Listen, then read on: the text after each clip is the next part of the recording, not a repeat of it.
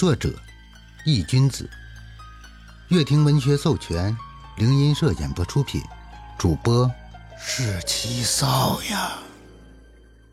第六十四章：真假黑无常。张天志刚想发作，抓起一旁的枕头就欲朝着宋哲的脑袋砸去，可听到宋哲的话，他忽然停了下来。走，你去哪？宋哲摇了摇头，目前还不知道。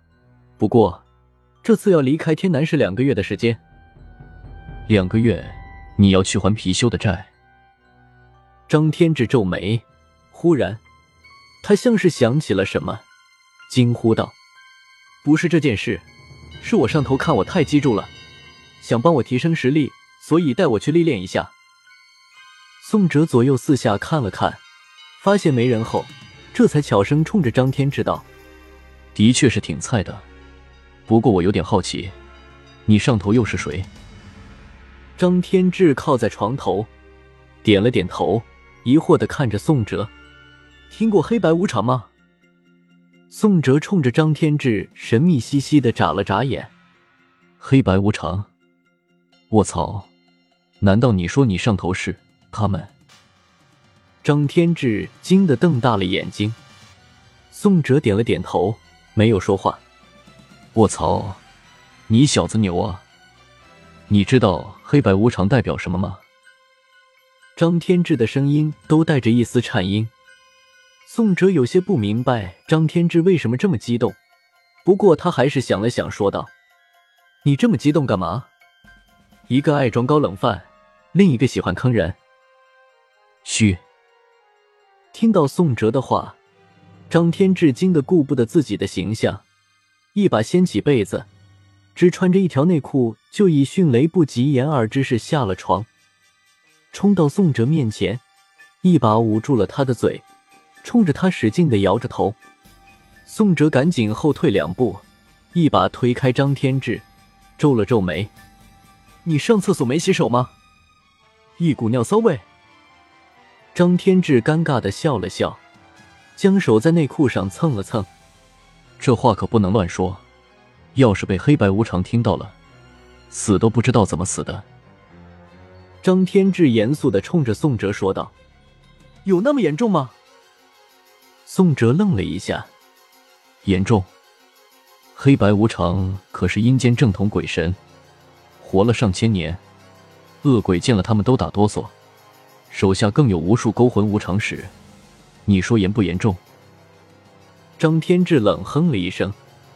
宋哲闻言，不由想到了白无常那整天一副笑眯眯、丑恶，只想着如何坑自己的嘴脸，又想了想黑无常整天一副不可一世、拽的跟二五八万似的样子，心里有些恶寒。这雕样是鬼神，打死宋哲都不信。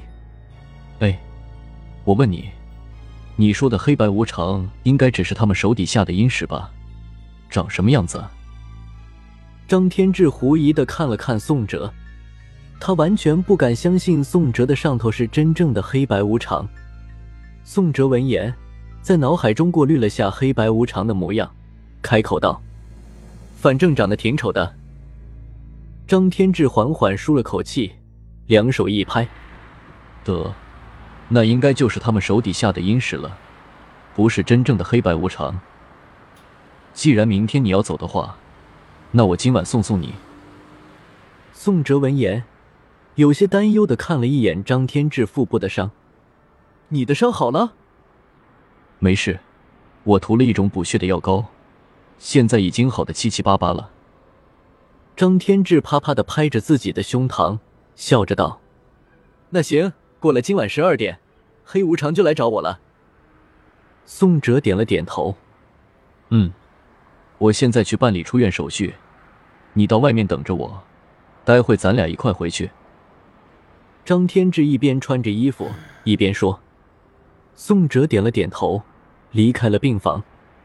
张天志看着宋哲离去的背影，嘴角冷笑：“黑无常，呵呵。”我倒要看看你到底是真是假。张天志收拾好东西，确认没有遗漏以后，这才离开病房，来到了大厅柜台，又花了点时间办理好了出院手续。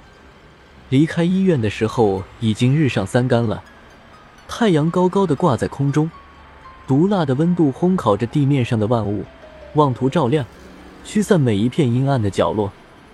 宋哲正蹲在医院外面的台阶上抽着烟，突然只感觉肩膀被拍了一下。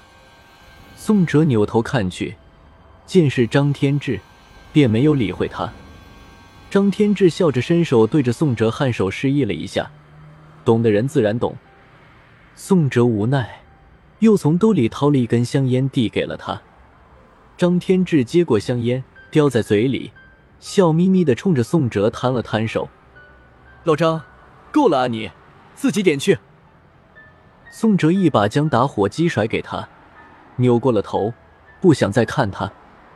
张天志点上烟，深深的吸了一口，这才拍了拍宋哲的肩膀，道：“走，吃饭去。”宋哲点了点头，和张天志一同在附近找了个面馆，随便点了两份面，囫囵吞枣的吃完以后，两人打了个出租车，一起来到了宋哲居住的小区。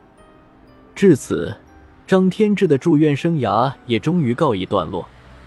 俗话说，时间就是长河的水，流得的飞快，转眼间，一轮圆月便挂上了夜空。时间已经来到了凌晨的十二点，张天志和宋哲端坐在沙发上，静静的等候着黑无常的到来。一阵阴风突然从窗口飘入屋内，一时间，屋子里的温度开始剧烈的下降。张天志缓缓睁开了眼，看向窗口的位置，呢喃道：“来了。”话音刚落，一个人影缓缓出现在窗户旁，月光下。开始越发清晰了起来，穿着一身黑色的中山装，脸上的表情依旧是冰冰冷冷，好似万年寒冰。只见他双手环抱于胸前，看了一眼宋哲，淡淡道：“准备好了吗？”宋哲点了点头，从沙发上站了起来，指了指张天志，笑道：“已经准备好了，八爷，跟你介绍一下，这个事……既然准备好了。”那就出发吧。黑无常打断了宋哲的话，自始至终都没看张天志一眼。你就是黑无常。这时，张天志从沙发上站了起来。黑无常瞥了张天志一眼，冷冷道：“有事。”在下麻衣派弟子张天志，见过黑无常、范无咎、八爷。张天志冲着黑无常拱了拱手，黑无常颔首，点了点头，没有正眼瞧张天志，转而是看向了宋哲，淡淡道：“准备好了，就不要耽搁时间，该走了。”八爷是吧？在下斗胆，向您讨教讨教，看您有没有这个实力带走宋哲。看到黑无常竟然对自己不理不睬。张天志有些恼怒，脸上有些发烫。一个假的黑无常，一而再、再而三的落自己的面子，还真以为自己是大爷的了吗？哦，你要向我讨教，我是该说你不知死活呢，还是胆大包天呢？黑无常闻言，饶有兴趣的看向了张天志，声音冷冷的道：“原本就面瘫的脸，开始越发的冰冷了下来。”本章已播讲完毕，感谢您的收听。